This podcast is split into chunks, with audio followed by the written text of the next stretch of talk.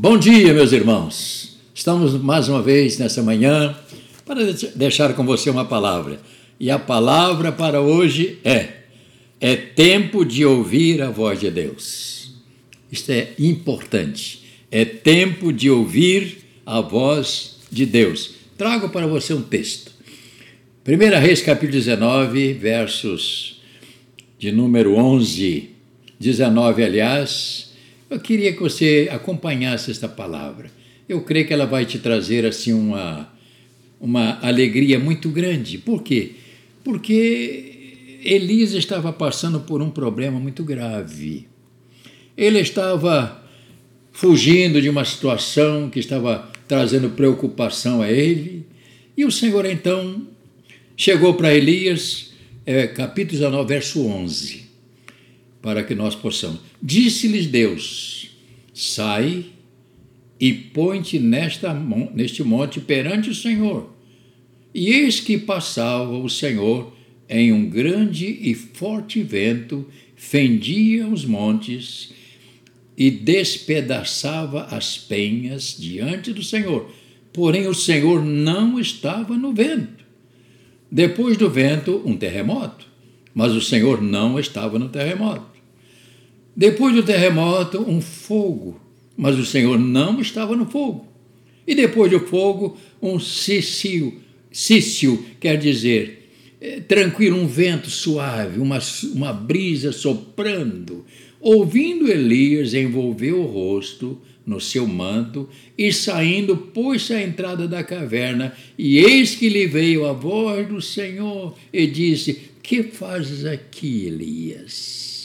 Ele respondeu: Eu tenho sido em extremo zeloso pelo Senhor, Deus dos exércitos, porque os filhos de Israel deixaram a sua aliança, derribaram os teus altares, mataram os teus profetas à espada, e eu fiquei sozinho. Que coisa triste. E procura agora tirar minha vida. Disse-lhe o Senhor: Vai, volta ao teu caminho para o deserto de Damasco. E em chegando lá, um Jazael, rei sobre Síria, a Jeú, filho de Ninsi, ungirás rei sobre Israel, e também Eliseu, filho de Cefate, e de Abel Beolá, Meolá, ungirás profeta em teu lugar. Quem escapar da espada de Azael, Jeú matará. Quem escapar da espada de Jeú, Eliseu matará. E agora tem a palavra. Também conservei em Israel sete mil todos os joelhos que não se dobraram a Baal e toda a boca que não o beijou. Isso é uma palavra forte. Elias estava passando por uma tormenta, um problema que eu, eu também passo, você pode passar. Portanto, eu tenho pensado sobre este assunto que é de grande valor, como nós vamos viver dentro deste mundo nos dias de hoje, se nós não ouvirmos a voz de Deus como você vai viver? E isso tem atrapalhado a muitos que, em dado momento, esquece que Deus é capaz de falar alguma coisa. Mas nós estamos, portanto, no meio de um barulho enorme. E dentro deste barulho você não ouve Deus falar. É preciso que haja, é, da nossa parte, oferecer um, um tempo melhor para ouvir a voz de Deus, colocarmos diante dos Não é possível, portanto, este texto, nós temos aqui uma resposta. Elias precisava ouvir a voz de Deus. Por quê? Porque ele estava com problema. Eu preciso, ele preciso. E Deus falou: você não pode ouvir no meio do barulho, não pode ouvir no temporal, você tem que parar para ouvir. E esta é a palavra.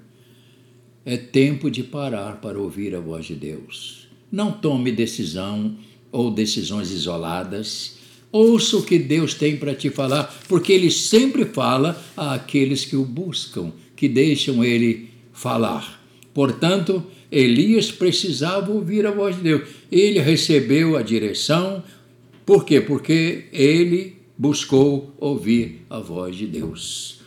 Portanto, esta palavra que eu deixo com você hoje, precisamos ouvir a voz de Deus ele ainda está falando, principalmente para aqueles que param para ouvir. Portanto, meu querido irmão, amigo, saia do barulho e se coloque Deixe Deus falar com você.